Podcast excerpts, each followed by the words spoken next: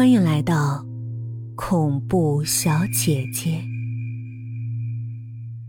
自行车一路往市区而去，很快到了市郊的廉租房前。他推开门，将背包放下，从里间抱出一个小孩，低声道：“钱到手了，现在该把你送去享福了。”他把孩子抱到早已准备好的推车中，转头正想拿起桌上的帽子，却听一声巨响，房门被猛地踹开，全副武装的警察们竟如神兵天将般出现。陈星不敢相信的大叫道：“不可能！你们怎么可能找到我？”“当然是，一路追踪你来的。”孙彤盯着陈星道。你那瞒天过海之计虽然巧妙，但你显然忘了一点：林斌装钱的手提袋只是普通型的，再加上百万元钱的重量，从那么高的悬崖丢下，非摔得四分五裂不可。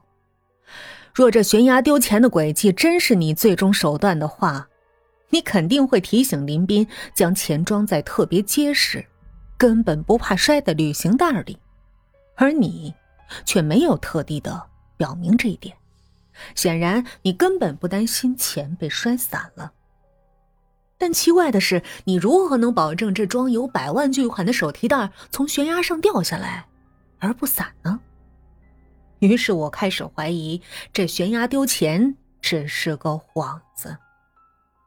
但问过林斌，他确实是把钱从悬崖上丢下去了。而更奇怪的是，悬崖下的小山谷中竟找不到任何重物从高处坠落而产生的撞痕。于是我猜测，这钱肯定留在了悬崖和小山谷之间。所以，你们故意将钱留在网兜里，然后顺藤摸瓜。愤怒咆哮的陈星突然神色大变，止住大叫，扭头向后望去。从后窗翻进来的年轻警察将孩子从推车里抱了起来，脸上露出了胜利的笑容。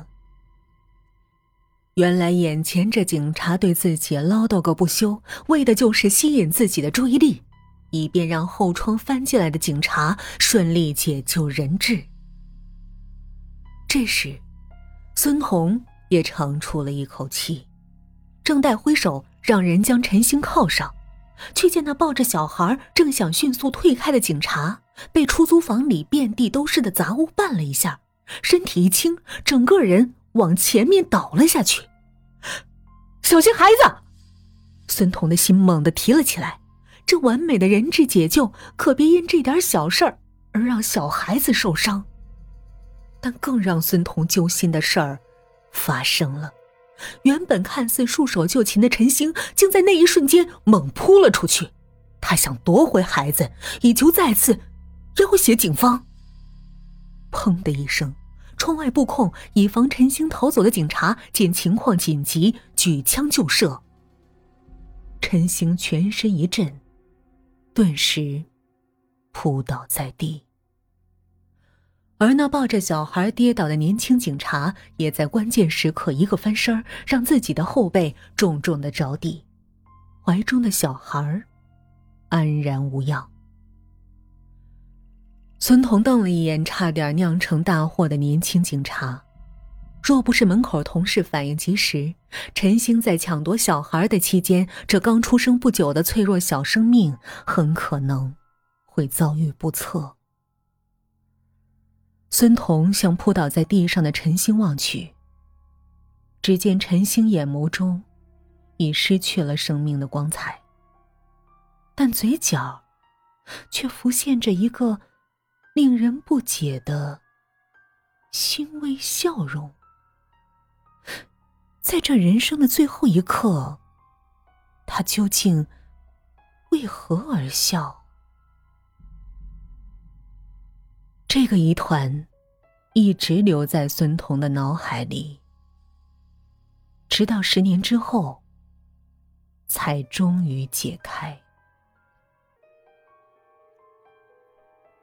十年后，晋升为局长的孙彤已不再冲锋陷阵在第一线，现在他最爱做的事情就是坐在书房里，翻翻昔日亲手破过的案件卷宗，暗自回味追忆。